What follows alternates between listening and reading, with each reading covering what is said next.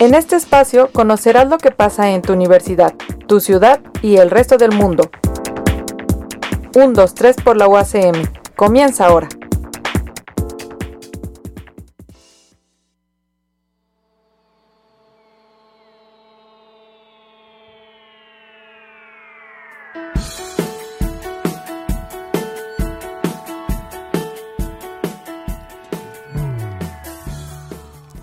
Pues muy buenas tardes, están en un 2, 3 por la UACM. Pues ya tenemos a nuestro querido invitado especial. Les pedimos una disculpa de hace ocho días, pues por fallas técnicas no hubo luz. Tuvimos que cancelar a nuestro querido invitado que está con nosotros, Jorge Pedro Uribe Llamas, escritor, comunicólogo y demás cosas que ha hecho Jorge. La verdad, estamos muy contentos de tenerlo aquí. Jorge, muchas gracias por aceptar esta invitación. Qué bueno que estés con nosotros en la UACM Teníamos ya agendado desde diciembre, ¿verdad? Eh, sí, gracias por la invitación, Sandy, Tere y todos los que hacen posible este programa. Es la primera vez que vengo a esta sede, a este edificio de la universidad y me da mucho gusto que finalmente se nos haya hecho coincidir.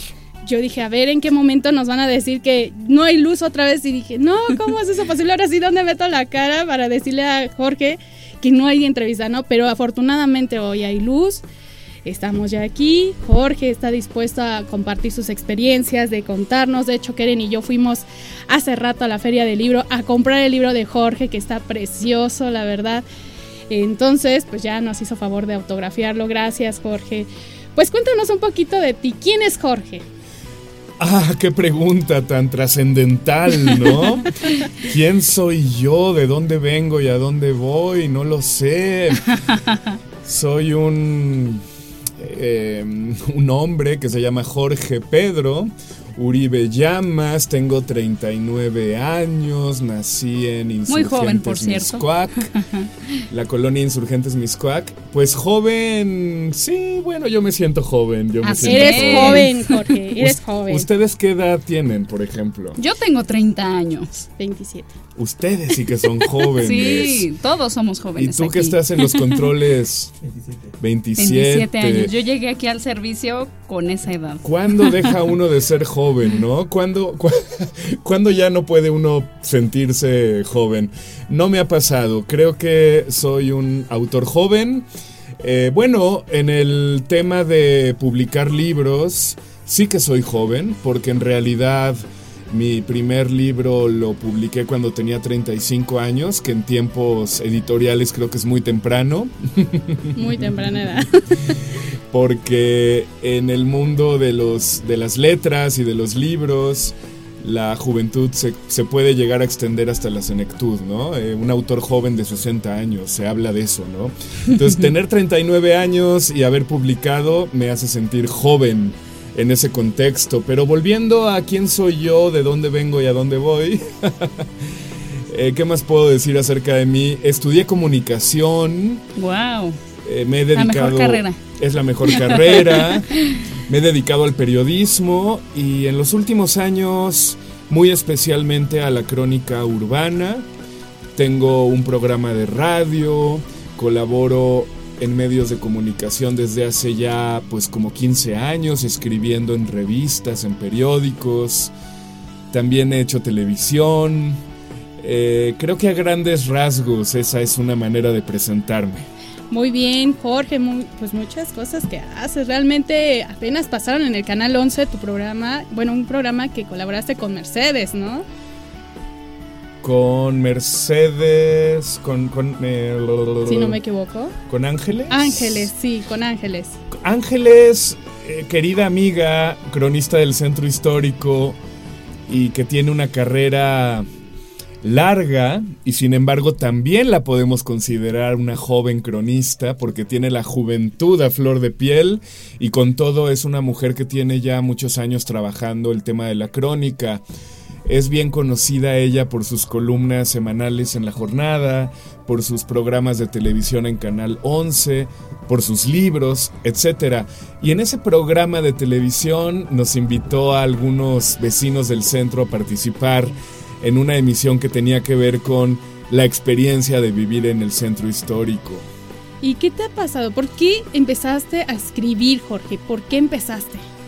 ¿Por qué fue tu intuición de decir, yo tengo ganas de escribir? ¿Cuál ¿Por qué fue tu pasión, Jorge? Qué buenas preguntas me están haciendo. Ay, porque son preguntas muy trascendentales. ¿Quién soy yo? ¿Por qué escribo? ¿Qué hay después de la muerte? Bueno, es que estas preguntitas que te estamos haciendo, Jorge, son de nuestro público. Mira, ¿por qué empecé a escribir? Es algo en lo que nunca pienso. Creo que soy muy apasionado y me interesan muchas cosas desde que era niño. Recuerdo como una primera vocación que tuve el dibujo. Yo quería ser dibujante de grande, quería ser caricaturista, historietista. Luego quise ser veterinario. También he querido, bueno, he querido hacer muchas cosas. Pero creo que la vocación más grande que tuve en la temprana adolescencia fue la música. Y yo quería ser músico. Muy buena idea. Y curiosamente eso me llevó a lo que hago ahora, porque eh, las circunstancias no me permitieron dedicarme a la música propiamente, o tal vez me faltaron ganas, pero entonces empecé a dedicarme al periodismo musical. Y tenía yo un par de programas de radio, llevaba yo un par de programas de radio, también en la radiodifusora universitaria, en la Autónoma de Aguascalientes. Y la excusa era la música, presentar canciones. Creo que por ahí empezamos todos, ¿no? O empezamos muchos. Pero ofreciendo otro tipo de contenidos, además de presentar canciones y hablar de música. Eran los tiempos de Napster, entonces yo bajaba canciones que me interesaban y las ponía en la radiodifusora de la Universidad de Aguascalientes. Y así se me fue afinando una nueva vocación, que a lo mejor no era tan nueva, sino que siempre la llevé conmigo, que era la vocación de comunicador. Y de la música pasé a otros temas, y uno de esos temas eh, es el que trabajo actualmente, que es la crónica de ciudad. Pero si yo regresara 15 años en el tiempo y hablara con el Jorge Pedro que tenía en aquel momento veintitantos años, y yo le dijera que se iba a dedicar a la crónica de ciudad, a lo mejor él se sorprendería porque él esperaría que en el futuro él iba a estar siendo un periodista musical. Era hacia lo que apuntaba mi, mi, mi, mi, temprana trayectoria en aquel momento. Y así como ahora me estoy dedicando a la crónica de ciudad, posiblemente en 20 años estaré yo dedicándome a otro tipo de, de tema, pero parece que efectivamente el medio es el mensaje porque no es tanto, el comunicador no es tanto el contenido que, que ofrece o con el que trabaja, sino el hecho de ser comunicador en sí mismo ya es una vocación. Ahora bien, a mí no me interesa hacer periodismo eh, deportivo o de toros o de moda ¿no? o de espectáculos, pero más bien enfocan, enfocarme al periodismo cultural, si podemos decirlo en un sentido amplio, lo cual me ha llevado a una fascinación por la ciudad y por otras ciudades mexicanas, y por eso he juntado la labor periodística con esta pasión y a eso me he estado dedicando. Oye, Jorge, ¿cómo te diste cuenta que, que lo tuyo era la cultura, era profundizar acerca de, de las crónicas? ¿Cómo fue ese cambio, esa evolución? Bueno, ya siendo más específico con mi respuesta, yo llegué a la ciudad, regresé a vivir a la ciudad después de haber vivido cerca de una década fuera de la ciudad, y fue como llegar a ella por primera vez y descubrirla, pero ya como adulto. Era un redescubrimiento que en verdad era un descubrimiento. Y entonces, con lo curioso que soy yo, esta, esta, esta necesidad de descubrir o redescubrir la ciudad me llevó a caminar mucho y a consumir literatura que tenía que ver con la ciudad y a, bueno, explotar mi vocación periodística hablando con todo aquel que se dejara. Y, y casi sin darme cuenta estaba yo ya trabajando, estaba yo ya interesándome en la ciudad, ya no solo a un nivel personal, sino periodísticamente. Ya estaba yo colaborando para aquella revista, para aquella otra, porque todo esto coincide con aquella fiebre hace como 15 años de las revistas de ciudad. Entonces yo empecé a meter mis narices ahí como una especie de, bueno, de descubridor o redescubridor de la ciudad, que además tenía la intención de compartir sus pesquisas, y fue así que empecé, aprovechando la ola que había en aquellos años, a publicar en revistas como DF por Travesías, Chilango, Dónde Ir, eh, ya ulteriormente Kilómetro Cero, que es una publicación que todavía existe sobre el centro histórico de la ciudad, eh, en fin, y muchos otros medios de comunicación. Y ya se me quedó el tema de que yo escribía sobre la ciudad, pero no es lo único que hago. ¿Qué es lo que más te apasiona de la Ciudad de México? Depende, la. Depende. Mm, hay temporadas en las que estoy fascinado con el pasado prehispánico, es decir, con la ciudad de Tenochtitlan y aún antes, porque la ciudad, lo que hoy llamamos Ciudad de México, tuvo un pasado preazteca también. Claro. No todo comenzó con Tenochtitlan. Cuando uno empieza a escarbar en el pasado tepaneca, eh, en, en, en Culhuacán, en el pasado prehispánico de Coyoacán, por ejemplo, en Iztapalapa. Todo eso es fascinante. También el pasado azteca, que es la última parte del periodo prehispánico, eh, propiamente hablando, es fascinante. Entonces, a veces estoy muy ahí y me pongo a estudiar náhuatl y a interesarme por la arqueología, pero luego hay periodos en los que estoy más interesado en el pasado hispánico de la ciudad. Y hay otras temporadas en las que me interesa más la modernidad o la época contemporánea, lo que estamos viviendo actualmente, porque eso nos distingue de los historiadores. Es una de las distinciones que tiene el cronista con respecto al historiador. Nosotros tenemos un pie en el pasado, pero también un pie en el presente en cuanto a que somos periodistas. Nos apoyamos en la historia, pero sobre todo nos interesa el presente la vida nocturna, las cantinas, la gastronomía, todo esto combinándolo con los diferentes intereses que, como ya he dicho, a veces son prehispánicos, a veces son hispánicos, a veces son modernos, a veces me apasiona el siglo XIX, de pronto me pongo a leer mucho o a visitar la región de Texcoco, que tiene mucho que ver con el Valle de Anáhuac, eh, otras veces me salgo del Huacal, literalmente me salgo de la ciudad y me intereso mucho por Puebla o por Veracruz Ah, o por el Camino Real de Tierra Adentro, que parece que no tiene nada que ver, pero claro que tiene que ver. Claro. La Ciudad de México no termina en sus límites geográficos. Si te interesa la Ciudad de México, tarde o temprano vas a llegar al puerto de Veracruz o al puerto de Campeche o a La Habana. Todo está conectado, ¿no? Claro, o a la Ruta de la Plata, o a las culturas originarias de la península de Iztapalapa, o a los texcocanos y a Nezahualcóyotl. Entonces los intereses son varios, y yo creo que como cronista soy altamente curioso, porque me interesa mucho, mucho un montón de temas. Pero si tuviera yo que cercarlos y precisarlos, diría que los temas históricos, los temas de ocio o entretenimiento o gastronómicos. También me interesa mucho la perspectiva literaria de la ciudad porque la literatura es una de mis pasiones. Y bueno, caminar mucho y hacer periodismo. Isma.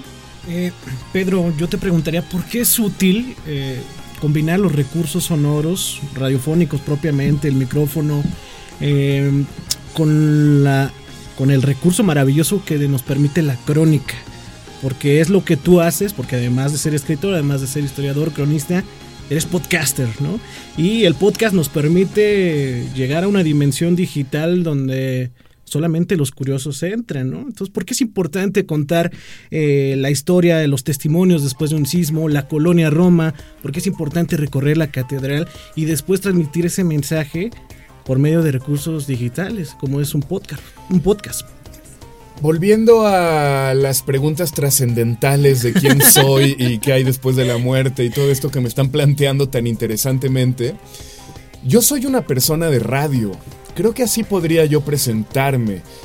Hace rato me preguntabas, ¿quién eres tú? Yo te podría contestar, profesionalmente hablando, soy persona de radio. ante todo, es el medio en el que me desenvuelvo más fácilmente, que disfruto más. Si ya me pongo cursi, les puedo decir que estar en una cabina de radio me emociona mucho más que estar en una, digo, no se trata de hacer comparaciones, pero me emociona más que estar en una redacción de un periódico, por ejemplo, que también me emocionan los medios impresos o la televisión, pero sobre todo, eminentemente, soy una persona de radio. Mi vocación desde los 11 años hago radio. Y siempre me interesó hablarle al micrófono, imaginar una audiencia, tener contacto con ella, directa o indirectamente, mirar al operador que está ahí detrás de la consola. Eh, siempre ha sido muy emocionante para mí el radio.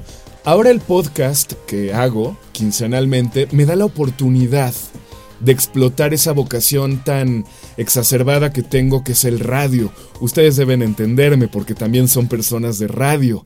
El radio es el más fascinante de los medios desde mi punto de vista. Entonces, si alguien quiere saber lo que yo hago, o cómo lo hago, o cuál es mi tono, que escuchen mi podcast. Porque escribiendo creo que me defiendo y me gusta y lo hago mucho, pero sobre todo yo hablo. Yo soy una persona que tiene la oralidad eh, a flor de piel. Eh, y eso se me dificulta, eso es una dificultad a la hora de ponerme a escribir.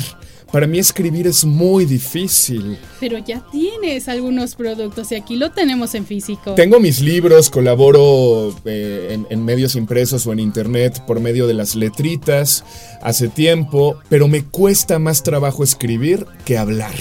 Entonces me siento, vuelvo a decir, no se trata de hacer comparaciones, pero me siento más cómodo hablando que escribiendo, haciendo radio que publicando. No es que escribir sea algo que no me interese. No, me interesa muchísimo. Pero el radio se me acomoda mejor y el podcast me permite hacer una labor de crónica que las letras no me permiten. Yo he experimentado eh, muy gratamente las posibilidades de hacer crónica con el radio. El equipo de Puentes, puentes.mx, que es la plataforma en la cual yo transmito, eh, es muy entusiasta conmigo y cuando salimos a la calle no solo hablamos con la gente, sino que tratamos de, de, plasmar el sonido de la zona en la que nos encontramos. Eh, me gusta mucho hablar con los viandantes, eh, me gusta experimentar con las posibilidades del radio. Y una segunda razón, contestando a tu pregunta, es que el podcast, es decir, el Internet, permite archivar estas experiencias sonoras ahí en una página de internet o en la nube o en un MP3 o en el smartphone de alguien y no sabemos las rutas que pueda tomar este archivo. A lo mejor dentro de 50 años, la gente, la gente, bueno, aquellos interesados en la historia de la ciudad, van a agradecer mucho que alguien haya dejado testimonio sonoro de la ciudad. Así como actualmente agradecemos un montón que exista la Fonoteca Nacional en la calle de Francisco Sosa, donde tú puedes ir a escuchar la voz de Villaurrutia, de Juan Gabriel, de Salvador Novo, conferencias, las entrevistas de Elena Poniatowska, porque ella donó su acervo ahí a la fonoteca. Es decir, es otra manera de abordar la crónica y la historia, no solamente el papel, el archivo, también los archivos sonoros, auditivos, pueden permitir que en el porvenir se pueda explorar cómo era la ciudad en 2019. Apasionante. A la radio le hace falta también eh, ese sabor de crónica y ese, ese sonido que particularmente tiene la Ciudad de México. Sí, porque mmm, la crónica de ciudad en el caso de nuestra capital mexicana, es muy vasta y muy rica. Tenemos una gran tradición de crónica y yo celebro el estado de salud de nuestra crónica urbana.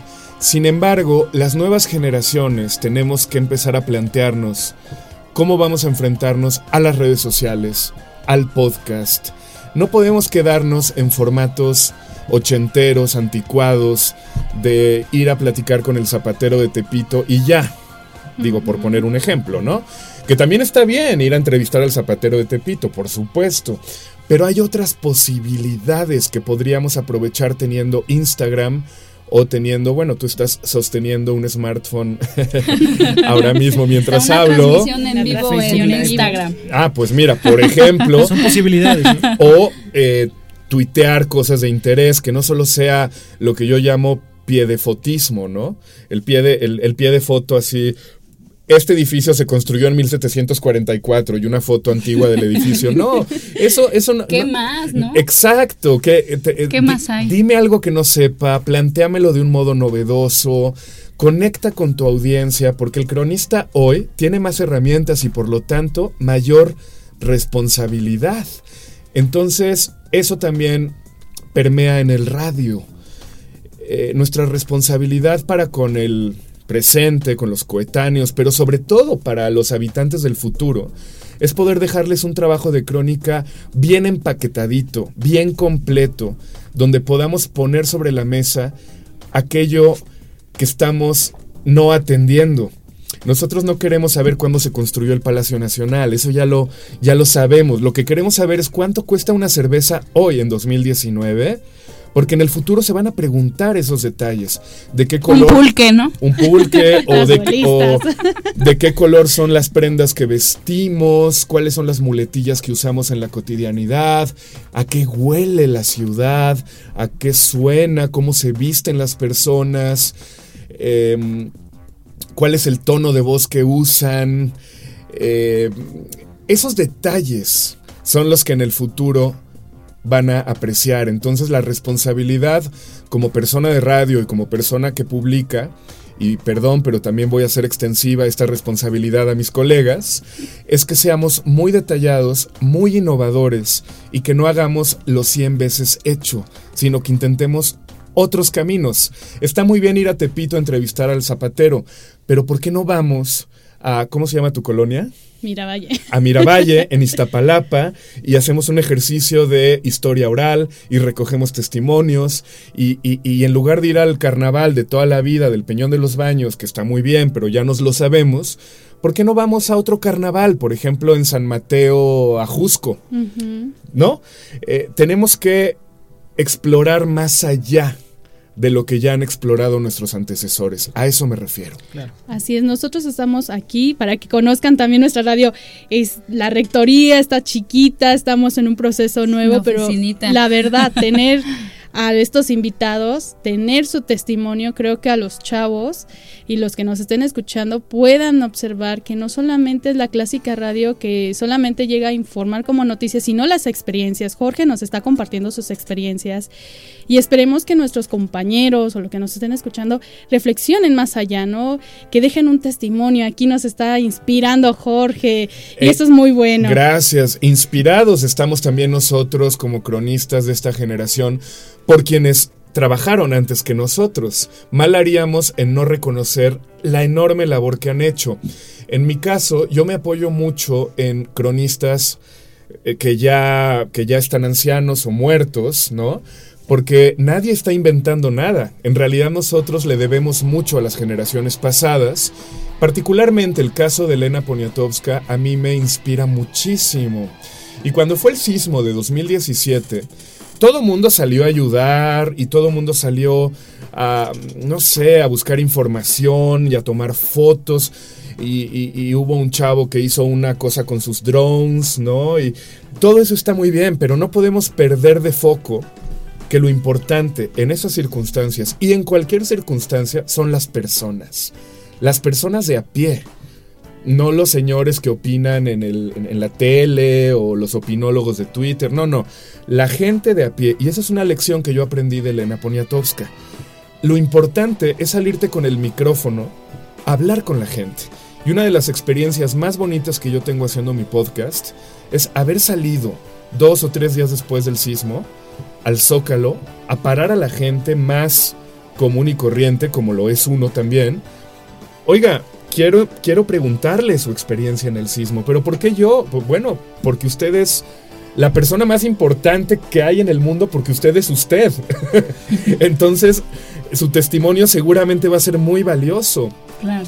Y empezaban a hablar y te daban unos testimonios maravillosos que yo me sentí satisfecho en el sentido de que se van a quedar ahí alojados y cuando pasen los años, de hecho ya pasaron años, alguien va a volver en el mejor de los escenarios a esos testimonios y va a decir qué tesoro poder oír a estas personas comunes y corrientes, entre comillas, que nos han permitido conocer cómo vivieron el sismo.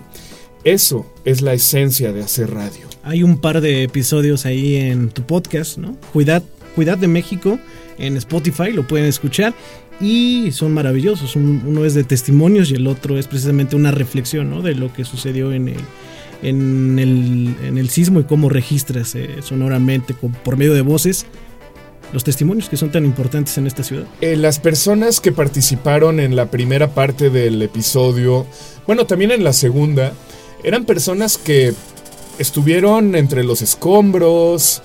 Eh, fue muy difícil. El periodista siempre se enfrenta a ese momento en el que, ¿hasta qué punto estoy aprovechándome de estos cuates, no? Eh, échame la mano viniendo a la cabina y a contarme tus cosas y bye. Yo ya gané, saqué algo, te chupé la sangre y yo ya hice mi programa de radio, bye. O hasta qué punto te vas a... A salir, ¿no? te vas a involucrar con las personas. Es decir, tú no puedes... Eh, esto lo sentí yo muy fuerte en la casa Xochiquetzal. Yo no puedo llegar con esas señoras a...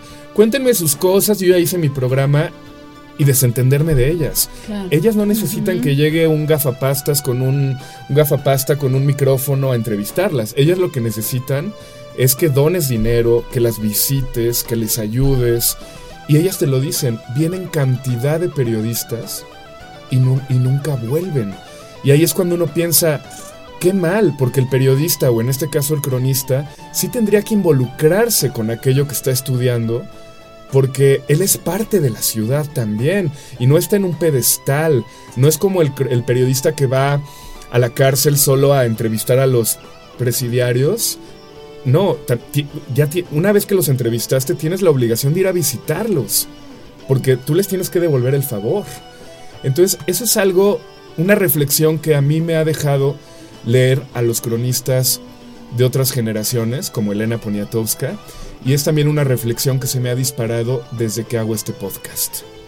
Muy bien, pues vamos a nuestra primera pausa y ahorita regresamos.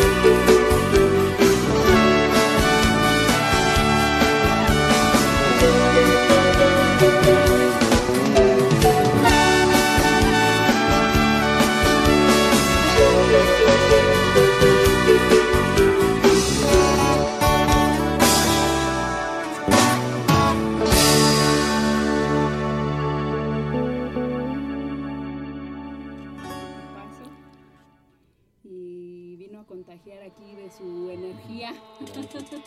Pues ya estamos de regreso en un 2-3 por la UACM.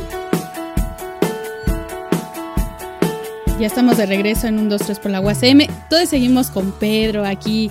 Nos está explicando toda su trayectoria. Qué bueno que nos esté inspirando con estos acontecimientos que él ha vivido y la importancia de ser cronista. ¿Sí o no, Jorge?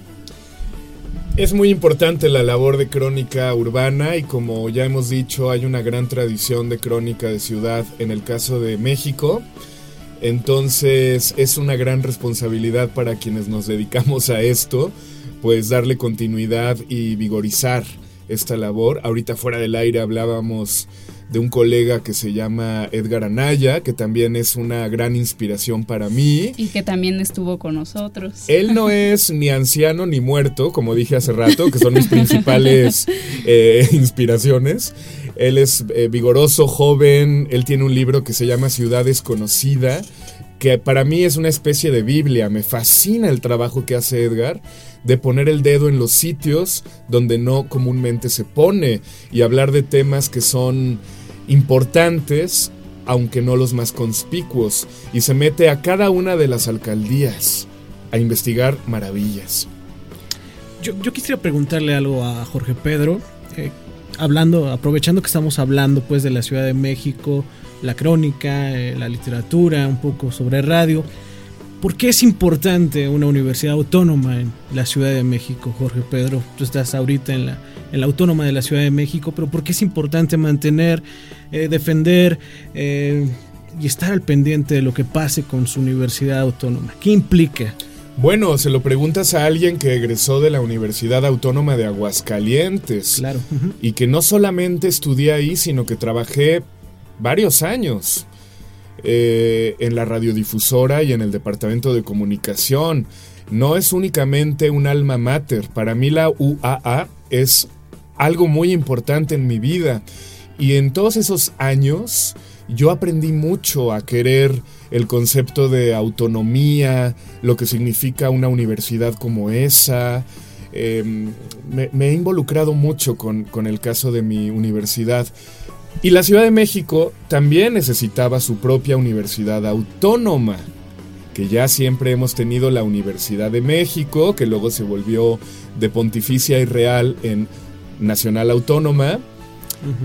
pero hacía falta una universidad propiamente de la Ciudad de México. Creo que es una iniciativa de López Obrador, ¿no? Eh, fundada por López Obrador, aunque, bueno, la idea es mucho antes, ¿no? De López Obrador, la idea de darle Sí. vida universitaria, vida útil, académica a la ciudad, viene desde antes. ¿no? De hecho, viene con el trabajo de la Sierra de Santa Catarina, con Sí, los claro. pobladores de prepa, prepa sí, cárcel no, y es el momento en que empiezan a hacer el abrazo a la cárcel, de cerrar ermita, de trabajar con la gente, de tramitar de que los chavos ya no se queden sin estudios, sino que se construya el DIEMS, el Instituto eh, Educación de Media Educación Media Superior, y posteriormente por la demanda se hace la UACN.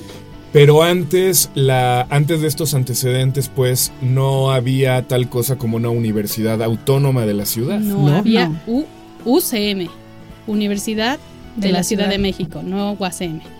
Un proyecto sin autonomía, una universidad Sí. que, que estaba en crecimiento. Pero hoy en día, hoy 2019, Pedro, es importante que, el, que la autónoma de la Ciudad de México se asuma como tal, que deje de, de perfilarse a un rumbo partidista y que le diga al resto del país, aquí estamos, esta es la autónoma, ¿no? Buen punto, porque muchos lo relacionamos desde fuera como, uy, López Obrador. Claro, eh. La Universidad del Peje.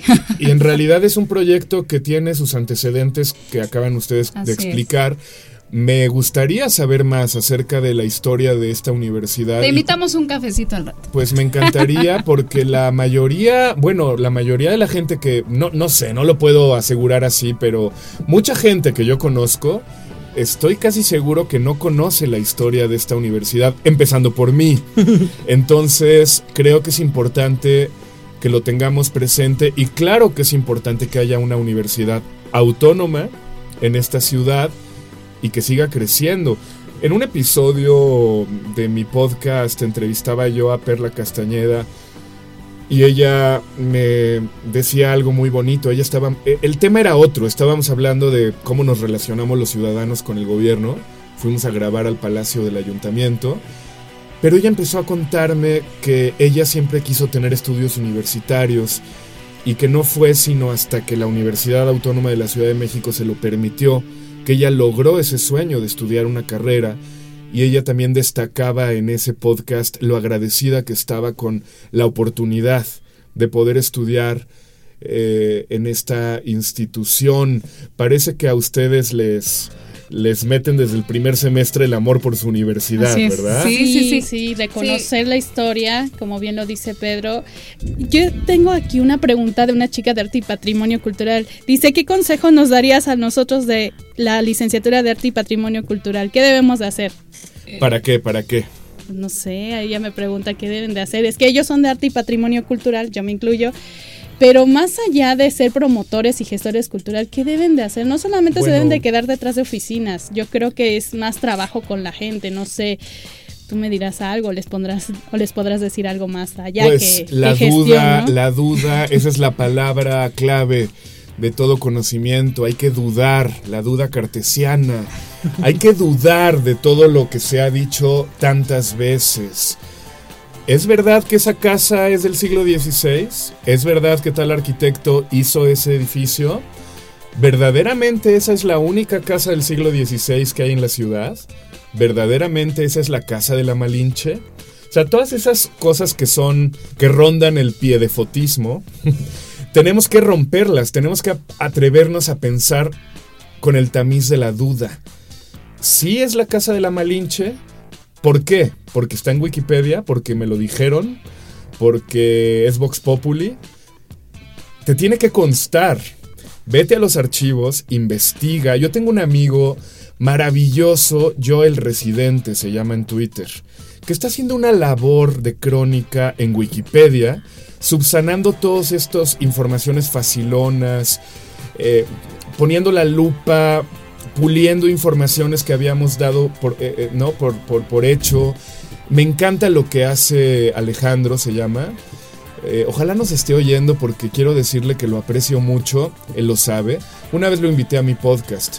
Lo aprecio personalmente, pero también lo aprecio como cronista o como historiador, no sé cuál es el título que le acomode más a él, porque él está poniendo en duda cosas que han sido repetidas hasta la saciedad.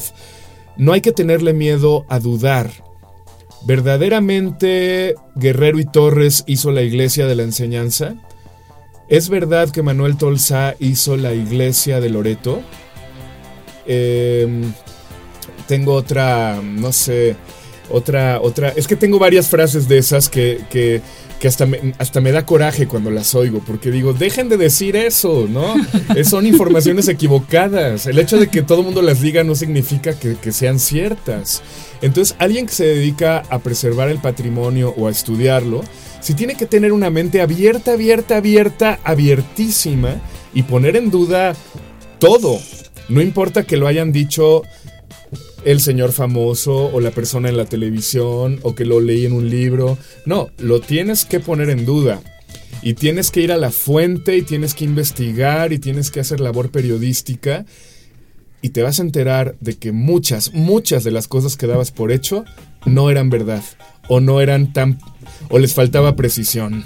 También yo recomendaría, pero esta es una una recomendación en voz alta que también me atañe a mí, es una recomendación que me hago a mí mismo, que aprendamos a ver el patrimonio no solamente en lo viejo, en lo que tiene pátina, en lo que atrae turismo, en lo que tiene tesontle.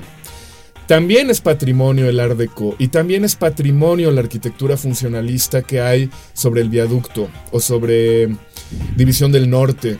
También es patrimonio ese edificio que vemos feo sobre República de Cuba y lo vemos feo porque no lo vemos viejuno. Pero si cerramos el ojito bien, nos daremos, entre cerramos el ojito, entornamos el ojito, veremos que es un edificio bello y que generaciones futuras habrán apreciado que nosotros lo conservemos. El patrimonio no solo es lo viejito. Ese es un consejo que yo me atrevería a dar a los demás y a mí mismo. Chicos. Muy bien, Jorge. Oye, y aprovechando que eres comunicólogo, pero también has estado en la literatura, eh, y hablando de la UACM, eh, yo estudié comunicación, pero también me metí un poco en la, literatura. ¿En qué momento te das cuenta que, que no solo es... Eh, el, porque muchos lo clasifican, ¿no? Ay, soy comunicólogo, ¿no? Y, ya me dedico solo a esto.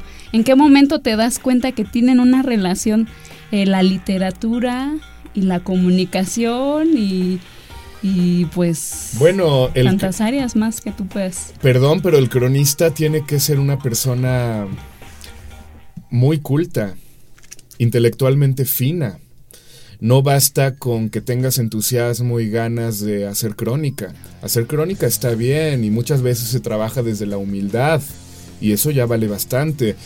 Pero si además, si además te dedicas a estudiar, a leer, a abrir tu mente, a cultivarte, a leer, a escribir bien, pues ya es como tomar vitaminas. Claro. Ya no solo eres un cronista, ya eres un supercronista, que tenemos la obligación, quienes nos dedicamos a la crónica, a ser personas cultas. Y ojalá que Dios nos permita, ojalá que la vida nos permita adquirir esa cultura que nos faculte hacer una crónica decorosa, porque no basta tener ganas o tomar tres fotos y buscar en Wikipedia cuatro fechas. Tenemos que aprender a pensar, y eso nos cuesta trabajo, yo el primero. Tenemos que aceitar nuestras facultades intelectuales. Yo respeto a todos los cronistas, a todos los cronistas, pero respeto más a aquellos que piensan desde una mente lustrosa y que escriben bien. y para que eso pase, yo me imagino, porque obviamente no he alcanzado ese nivel, pero me gustaría, se necesita leer mucho, ver cine, ir al teatro, viajar, eh, estar abierto, meterte a estudiar idiomas y, echarte un clavado en la literatura mexicana. Y tienes que ser un poco... Eh, salir, salir, salir. Sí, ser dinámico. Y si lo logramos, pues entonces seremos cronistas con superpoderes.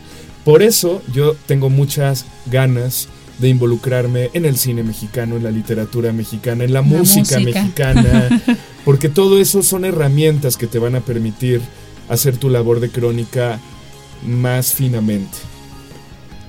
Claro, gracias. Sí, a ver, dinos dónde podemos conseguir estos libros, Jorge. Que vaya la gente a la feria del libro y que compre tu material. Uy, qué pena, porque ahora estoy yo diciendo que el cronista tiene que ser esto y tiene que ser otro, pero ya a la hora de los trancazos, pues yo ya tengo mis libros ahí. Y entonces van a decir, este cuate anda muy muy regañón o diciendo que deberíamos ser esto o aquello, pero vamos a leerlo, vamos a leerlo. A lo mejor este tipo que se cree el muy muy, resulta que escribe fatal o No, resulta no, que, no. que su libro está horrible, ¿no? Cuando uno ya se atreve a publicar un libro o un artículo, ya está exponiéndose a que alguien diga, ¿sabes qué, compadre? No me gusta, está chafísima, te equivocaste en esto, me aburrió. Entonces, se necesita también cierto, yo no diría valentía o valor, yo diría ser temerario, como para decir, aquí está mi libro, esta es mi aportación a la crónica, como ven, ya lo solté. Alea Jacta Est, ya, ya crucé el, el- ¿cómo se llama el río que cruza Julio César? Bueno, hablando de cultura general. Eh, ya, ya, ya no hay marcha atrás. Ya, ya, ya está el libro ahí. Entonces me da como un poco de pudor cuando alguien compra el libro y se pone a leerlo, porque ahí estoy desnudo. El Rubicón. Bueno, eh, cruzar el Rubicón. Eh, eh, eh, ya tengo el libro Amor por la Ciudad de México y Novísima Grandeza Mexicana, ambos en la editorial Paralelo 21, que es la amorosa editorial que saca la revista Mexicanísimo y tiene una colección editorial vasta y muy interesante. Y yo con ellos publico mis libros. Ambos se pueden conseguir actualmente en la FIL de Minería, en el stand de Conavio, que es el 1530, pero también se puede conseguir en muchas librerías Educal y también hay una tienda en la Condesa que se llama Frames, donde se pueden conseguir. Eh, en Gandhi y otras librerías ya es cada vez más difícil, pero en Amazon también se puede conseguir. O más fácil, en la página de internet de Mexicanísimo. Ahí están disponibles ambos libros. Amor por la Ciudad de México de 2015 ya está cada vez más escaso. Y a mí me da mucho orgullo porque significa que se está acabando y que pronto ya será difícil dar con ¿Y él. que creen que lo encontramos a un precio extraordinario en, En el en la Palacio, feria? sí. Entonces, La eh, verdad, aprovechen. es buena oportunidad hacerse de la hora. Y el otro, Novísima Grandeza Mexicana, se encuentra mucho más fácil. Yo lo he visto en la tienda del Munal, por ejemplo, ahí lo tienen. Eh, ambos están ahí y si alguien tiene mucha- muchas ganas de conseguirlos, no será difícil que dé con ellos. Y yo estaré muy agradecido de que los lea. Claro que sí, Jorge. También dinos dónde se pu- te pueden escuchar, qué, cuál es la página para escucharte cada 15 días en Puentes, Y las redes sociales. las redes sociales también. Puentes.mx. Nosotros somos un medio independiente, autónomo, autosostenible, es decir, que vivimos de las aportaciones de los escuchas. Si ustedes se meten a patreon.com diagonal puentes mx, patreon.com diagonal puentes mx, ahí se pueden suscribir desde un dólar al mes ya hacen posible que exista Puentes. Y en Puentes publicamos un montón de podcasts sobre un montón de cosas. Ciencia, maternidad, marihuana, básquetbol, Los Simpson, en fin. Y ahí tenemos el mío que es sobre crónica urbana, que se llama Cuidad de México. Y agradecemos mucho a quienes aportan y hacen posible que podamos existir. En redes sociales estoy como Jorge Pedro en Twitter o como Jorge Pedro Uribe en Instagram. Curiosamente, y digo curiosamente porque ya soy un viejo de 39 años, hace rato Eres dije, joven, hace rato dije que me sentía joven, pero No, estás joven. pero el medio en el que más me comunico es Instagram. Yo soy como un millennial tras- trasnochado, porque yo, yo, yo no soy el chavito de 21 años que está en Instagram. Yo soy el señor de 39 años que está en Instagram. Instagram es la red social que más uso como cronista. Estoy subiendo historias de los lugares que visito, ahí anuncio las conferencias que voy a dar, eh, los libros, las colaboraciones que hago, tomo fotos, mis paseos los registro ahí. Entonces yo recomendaría que si alguien decide seguirme, lo haga en Instagram, Jorge Pedro Uribe. Uribe. Pues bueno, este, pues muchas gracias por estar con nosotros, compartir tus experiencias y estar aquí en la Universidad Autónoma de la Ciudad de México. Muchas gracias, Jorge, por estar aquí y compartir un momento, un ratito, ¿no? El tiempo es corto para tanto Sí. que tiene que, Que darnos. decirnos. Gracias, eh, Tere, Sandy, Ismael. Keren, Keren. Keren, yo diciéndote Tere. Keren, Keren, ¿de dónde viene ese nombre? Keren. Es hebreo. Keren, qué bonito Es nombre. perfume, significa perfume. Gracias y, y gracias a los que nos escucharon y a Diego en Y los a Diego. controles, que también es un millennial de veintitantos años. Él está en. Snapchat y en esas redes de gente Ah. joven. Pues saludos rápidos, Jorge. Gracias a quienes compran los libros, gracias a quienes hacen posible la Universidad Autónoma de la Ciudad de México. Pues muchas gracias, gracias Isma por estar Muchas aquí, gracias, gracias. Keren, gracias, Gracias, Jorge, Sandy. gracias Diego. Pues yo soy Sandy y nos despedimos y nos escuchamos dentro de ocho días en un 2, 3 por la UACM. Hasta luego.